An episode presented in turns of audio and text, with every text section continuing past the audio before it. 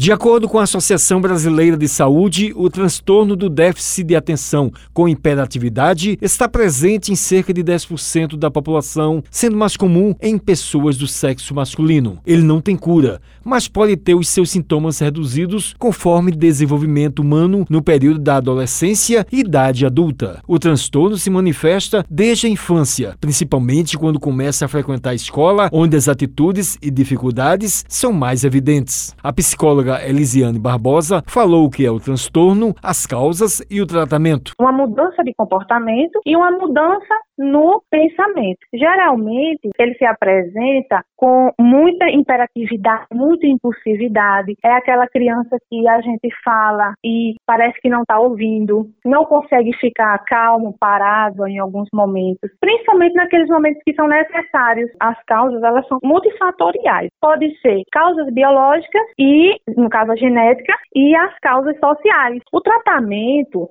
ele é medicamentoso, quem faz o diagnóstico é o médico, e aí é o medicamento juntamente com a psicoterapia. Ela comentou com relação às características, se é hereditário e se tem uma idade definida. São crianças que geralmente não dormem bem, é outra alteração também, bem interessante de ressaltar. Tem alteração também na alimentação, e assim, geralmente ele se inicia entre 3 e 4 anos. Geralmente a escola é quem detecta, porque a criança vai para a escola, precisa entrar naquelas regras da escola, que é na vida social, né, onde ele inicia a vida social dele, e aí ele não consegue dar conta de tudo aquilo. Começa a alterar o comportamento e aí os professores percebem e chamam os pais. A especialista destacou as ajudas profissionais, onde os pais serão orientados. É por isso que é tão indicado buscar ajuda profissional, com a medicação e com a psicoterapia, porque os pais eles vão ser orientados em como vai funcionar, né, como é que eles vão fazer em relação à criança e vai ensinar a criança a lidar com toda aquela situação